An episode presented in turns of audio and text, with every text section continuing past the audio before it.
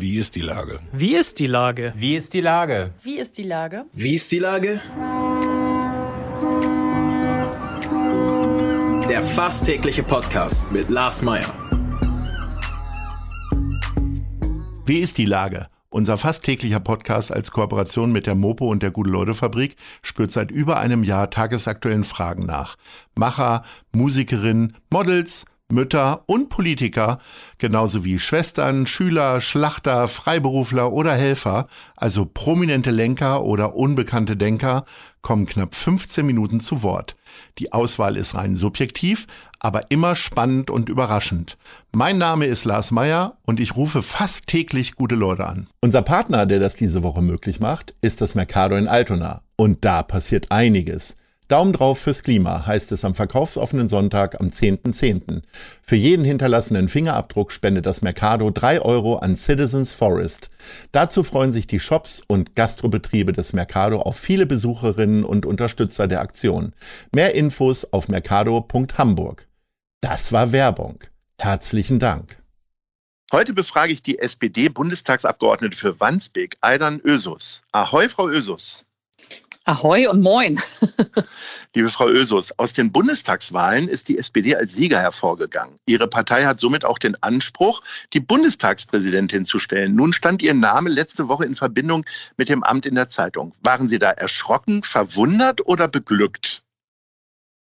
Naja, es ist jetzt nicht das Schlimmste, ähm, für so ein Amt gehandelt zu werden. Ähm, aber auf der anderen Seite muss man eben auch ganz klar sagen, über Personalfragen wird noch gar nicht gesprochen. Also von daher muss man das dann so zur Kenntnis nehmen. Das heißt, das ist ein bisschen so wie bei der, äh, wenn der ein Bundesligist, ein Fußball-Bundesligist seinen Trainer entlässt, dann wird einfach immer erstmal wild spekuliert und manchmal hat ein Treffer dabei. Äh, könnte da jetzt auch ein Treffer denn bei sein? Können Sie das, sich sowas vorstellen? Wie weit reicht Ihre Fantasie? Also ich äh, finde, Fantasie ist in der Politik immer ein ganz schwieriges Feld. Von daher will ich jetzt hier gar nicht fantasievoll sein ähm, und einfach mal harren, was denn nun überhaupt die Sondierungen ergeben und wie wir weiterkommen, um dieses Land auch voranzubringen. Und das ist, glaube ich, im Moment auch schwierig genug. 38,7 Prozent in Wandsbek haben sie geholt. Mhm. Ähm, das ist schon recht erfolgreich, muss man sagen. Ähm, was waren denn wohl Ihre erfolgreichsten Wahlkampfmaßnahmen? Also ich habe mich mit Ihrem Kollegen Herrn Bartke, unter anderem hat der mir verraten, dass er sich im Wohnzimmer von fremden Leuten getroffen hat mit größeren Gruppen, die die dann eingeladen haben und äh, Bratwender äh, verteilt hat. Das ist nun leider Gottes nicht gut ausgegangen für ihn. Sehr, sehr knapp nicht gut ausgegangen, aber es ist so. Aber ähm, wie viel Wert legen Sie beispielsweise auf Social Media? Also ich lege schon Wert auf Social Media. Ich denke, das ist auch wichtig. Das haben ja die Ergebnisse beispielsweise bei der FDP auch gezeigt, äh, wo ich glaube, dass das schon eine große Rolle gespielt hat. Bei uns hat aber immer noch die direkte Begegnung eigentlich den größeren Stellenwert. Also ich bin wahnsinnig viele Treppen rauf und runter gerannt. Ich bin Kilometer gerannt. Mein Handy sagte irgendwann mal, Sie sind in diesem Monat, äh, haben Sie sich deutlich mehr bewegt als im letzten. Daran äh, sah man wirklich, wirklich, wir, ich habe an allen möglichen Haustüren geklingelt, an Infoständen gestanden, politische Fahrradtouren durchgeführt, weil ich immer das Gefühl habe, wenn, wenn mich jemand wenigstens mal gesehen hat, also wenn er mit mir vielleicht mal drei Worte gesprochen hat, dann ist es immer noch was anderes, als jetzt nur auf dem Plakat zu gucken.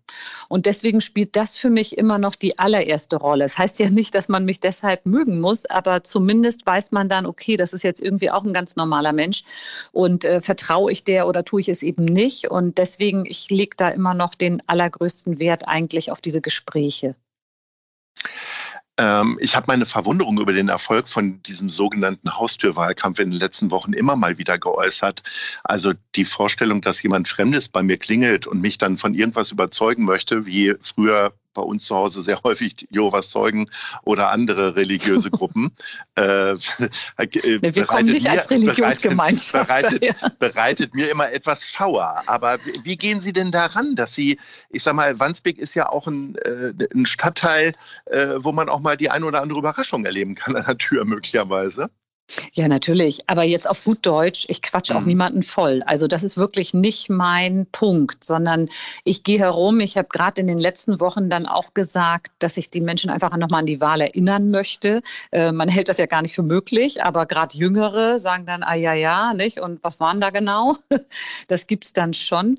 Äh, aber ich muss sagen, in diesem Wahlkampf, das war schon erstaunlich, auch zu den letzten, ähm, also ich glaube, jetzt irgendwie mal so geschätzt, äh, 95 Prozent mir immer gesagt, oh, ich kenne sie, ich habe sie schon gesehen oder wir sind uns da mal begegnet oder ich kenne sie von den Plakaten.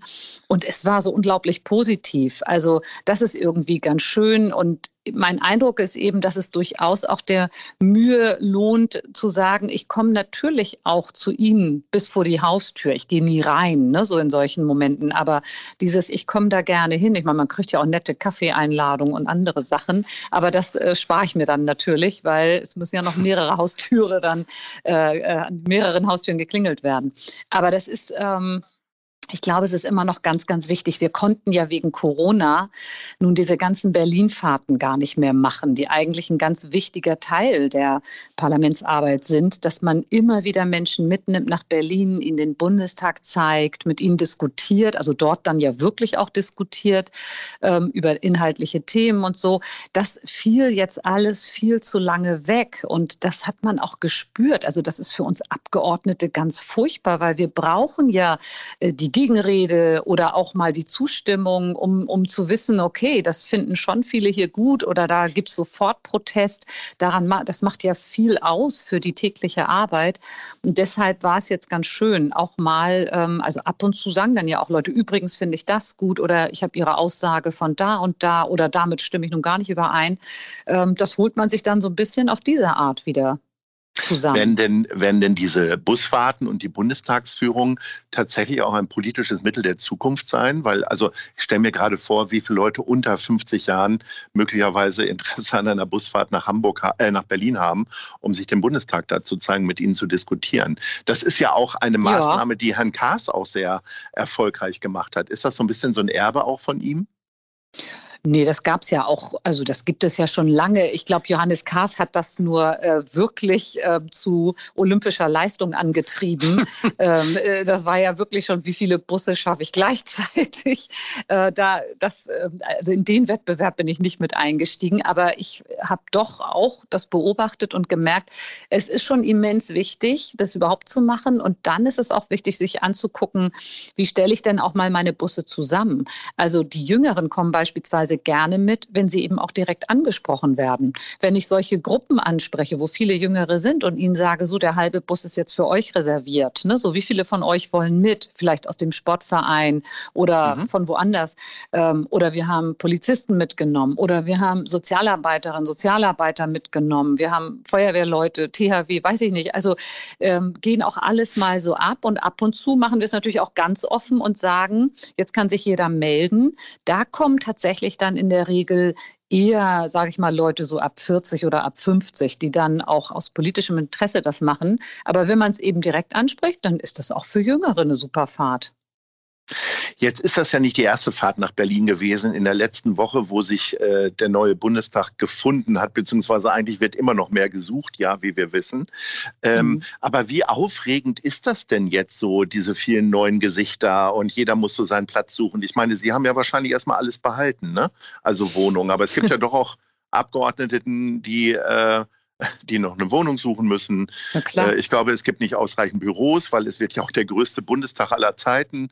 Äh, ja. Wie ist also die erste Woche für Sie gewesen?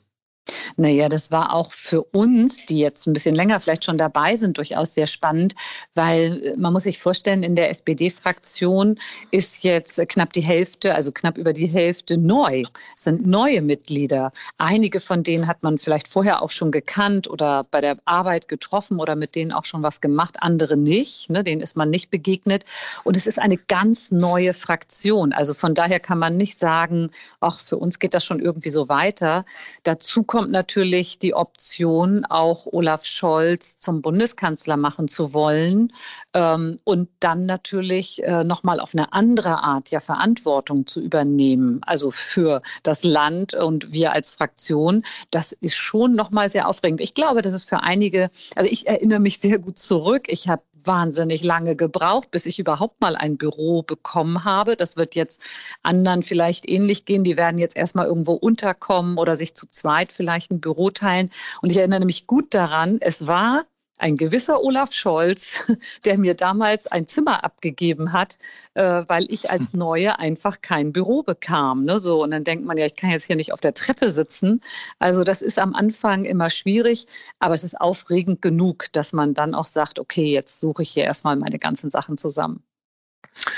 Damals hat Ihnen Olaf Scholz ausgeholfen mit ein bisschen Bürofläche. Glauben Sie daran, dass, äh, wenn denn der Fall der Fälle eintreten sollte und der Bundeskanzler wird, dass es auch so eine Art Hamburg-Faktor geben könnte in Berlin? Also für Hamburg ist, glaube ich, ähm, oder in Hamburg war es bei dieser Wahl schon etwas Besonderes, weil die Menschen hier Olaf Scholz kennen und ja durchaus auch wissen, wie er so ist und was er dann macht, was er ankündigt und was daraus wird. Das ist, glaube ich, ganz wichtig. Das war der Hamburg-Faktor.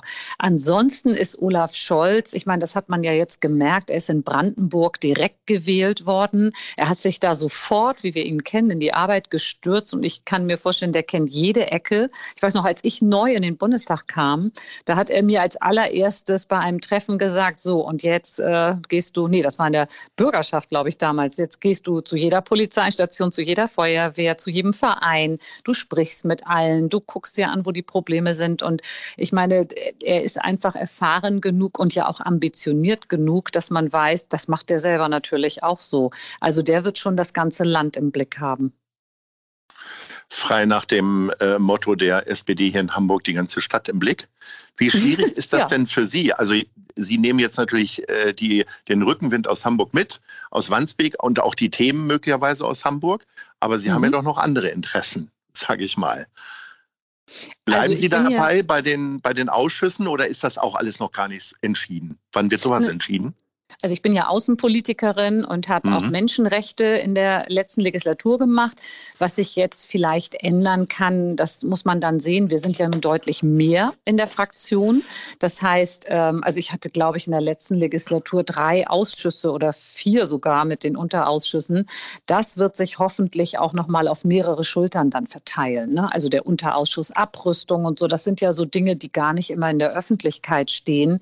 Da war ich stellvertretende Ausschussvorsitzende Vorsitzende ähm, oder eben auch ähm, zivile Krisenprävention und sowas. Also da hoffe ich, dass wir tatsächlich ähm, da einfach jetzt weniger Ausschüsse haben, die wir dann natürlich noch mal ganz anders auch betreuen können jeweils in unserer Arbeit. Aber ich bin im Auswärtigen Ausschuss und da werde ich nun wahrscheinlich auch bleiben. Das ist mein Hauptausschuss gewesen und da tauscht man nicht aus in der Regel, wenn da nicht irgendeine Not ist oder wenn nicht jemand von sich aus sagt, da gehe ich jetzt raus. Hörerinnen und Hörer ähm, dieser kleinen Gesprächseinheit wissen schon zum einen, ich bin im Westen von Hamburg zu Hause. Das heißt, ich pendel im Zweifelsfall nur zwischen Eimsbüttel und der Schanze, meinem Arbeitsort. Und äh, am Ende des Gesprächs kommen die Top 3. Dieses miteinander verbunden. Sie repräsentieren mhm. Wandsbek ja nicht nur in Berlin, sondern auch hier in Hamburg. Mhm. Ich habe wirklich ja keine Ahnung, was da im Osten passiert. Ich äh, ne, würde im Zweifelsfall auch nochmal eine Stulle Brot mir schmieren, bevor ich nach Wandsbek fahre. Erzählen Sie mir doch mal Ihre Lieblingsorte in Wandsbek. Was müsste ich mir denn auf jeden Fall anschauen, wenn ich dahin fahre? Also ich könnte jetzt natürlich, ja, ich, nee, ich könnte jetzt erstmal mhm. ganz kurz einen Satz vorweg machen. In ja, einigen Jahren können Sie ganz bequem mit der S-Bahn, ja. für die wir uns jetzt so wahnsinnig eingesetzt haben und die Mittel eingeholt haben, äh, können Sie mit der S-Bahn einfach direkt bis zu uns kommen, äh, von Hauptbahnhof oder Altona oder ja gut, von Eimsbüttel mhm. müssen Sie wahrscheinlich einmal umsteigen. Aber das, also unsere Anbindung wird besser und Rahlstedt ist der kinderreichste Stadtteil in Hamburg. Das darf man ja nicht vergessen. Von daher tut sich Noch hier auch einiges. als Eimsbüttel. Ich dachte, da wären schon immer viele Kitas und Kinderwägen unterwegs. Ja, das mag sein, aber Rahlstedt ist doch ziemlich groß. Äh, das okay. ist nochmal ja. eine etwas andere Dimension. Ja, also das ist schwer. Ich würde sagen, gehen Sie unbedingt mal ins Museumsdorf Volksdorf. Das ist, glaube ich, immer, also haben Sie Kinder? Das ist so der Lieblingsort von Nee, das ist echt aber schön. Das ist also von Andreas Dressel, weil da hat er auch schon mal ordentlich Werbung für gemacht. Ah, okay. Sind Sie da beide in einem, sind Sie beide in einem Förderverein dafür vielleicht? Na, ich bin da ganz oft eingeladen. Er ist ja Volksdorfer, ja. nicht so? Deswegen ja, ja. ist das ganz äh, normal. Das ja ich wohne ja sozusagen daneben.